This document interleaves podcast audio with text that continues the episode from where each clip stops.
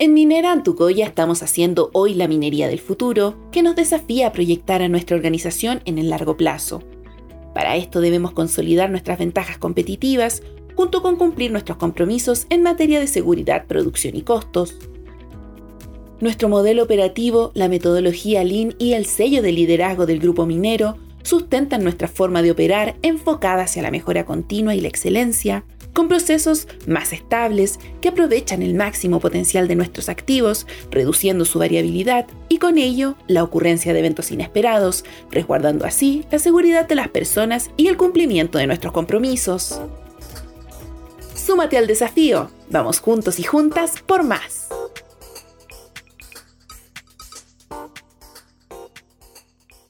En el primer capítulo de esta segunda temporada dijimos que los foros se desarrollan en cinco pasos. 1. Preparamos el foro. 2. Revisamos los indicadores. 3. Identificamos problemas y analizamos las causas raíz. 4. Definimos un plan de acción. 5. Hacemos seguimiento de los KPIs. Retomemos el paso 4. Definir un plan de acción. En este punto, como equipo, establecemos cuál será nuestra hoja de ruta para eliminar o mitigar las causas identificadas. Definimos compromisos, dejando escrito quién será el responsable y la fecha de cumplimiento. Recordemos que cumplir nuestros compromisos es una muestra visible de cómo mejoramos nuestro desempeño diario. Para facilitar este proceso es importante asegurar que su definición sea de calidad. Y el concepto SMART nos ayuda a lograr esta tarea. ¿Smart? ¿Como smartphone o smart TV? Eso. Le explico. Fíjese acá. Smart en inglés significa inteligencia. Las letras de la palabra en inglés nos ayuda a recordar que hay una forma inteligente de fijar nuestros compromisos. Ponga atención. Específico tiene la S de SMART. Debemos establecer compromisos bien definidos, claros y sin ambigüedades. Que no queden dudas respecto a ellos y las tareas que debemos realizar. M, de medible. Definimos que cada compromiso adquirido tenga criterios específicos que se puedan medir. De esta forma sabremos cómo progresa su cumplimiento. A, de alcanzable. Fijamos compromisos que podamos cumplir. No nos creemos falsas expectativas con metas imposibles de lograr. Además, tiene la R de relevante. El compromiso es alcanzable, realista y relevante para la compañía. Y por último, la T de tiempo. El compromiso tiene una fecha de vencimiento que el responsable deberá respetar y cumplir. ¿Y la C? ¿Cuál C? La C de clarito. Ah, bueno. Quiere decir que desde ahora en adelante, cuando usted sea el cliente o el responsable de un compromiso, asegúrese que sea SMART, específico, medible, alcanzable, relevante y a tiempo. Le ayudará a ambas partes y aportará a tener soluciones más efectivas. ¿Esto aplica para los líderes también? Para todas y todos. Somos un solo equipo en busca de los objetivos. Usted lo decía, cada foro de desempeño tiene un líder siempre será el jefe de turno o el superintendente del área el responsable de que se desarrolle en orden y de dar seguimiento a los compromisos. Pero, ¿cuáles son las buenas prácticas de un líder de foro?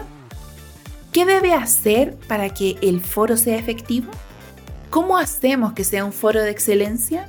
Le apuesto que me dará unos tips. Obvio, porque en algún momento usted se puede transformar en líder y es importante que maneje los conceptos. No vengo a vender ni a regalar, pero tenemos una guía de 8 pasos para el líder de los foros.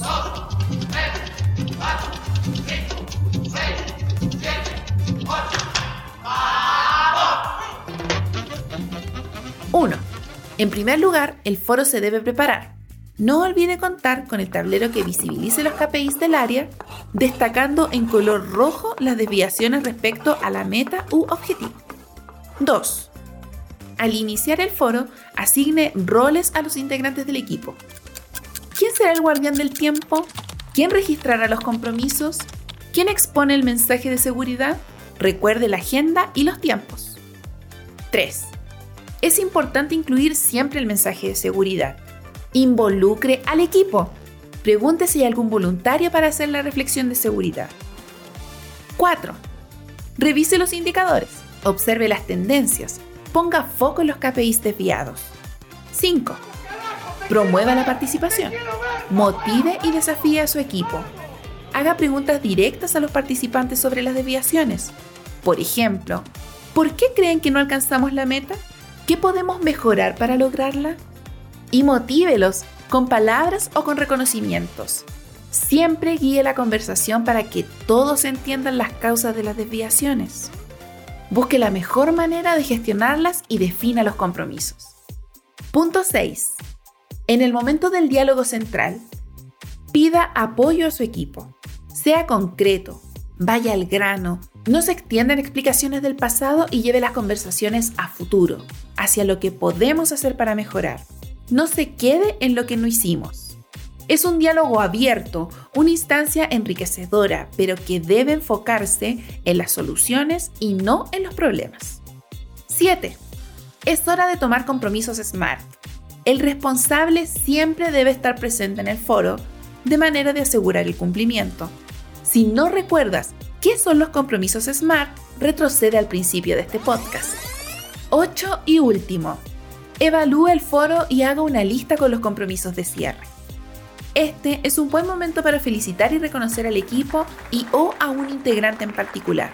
Siempre entregue feedback y recuérdeles que los logros alcanzados y los que están por lograr, así como también los desaciertos, son de todos los integrantes. No existen las individualidades. Súmate al desafío. Vamos juntos y juntas por más.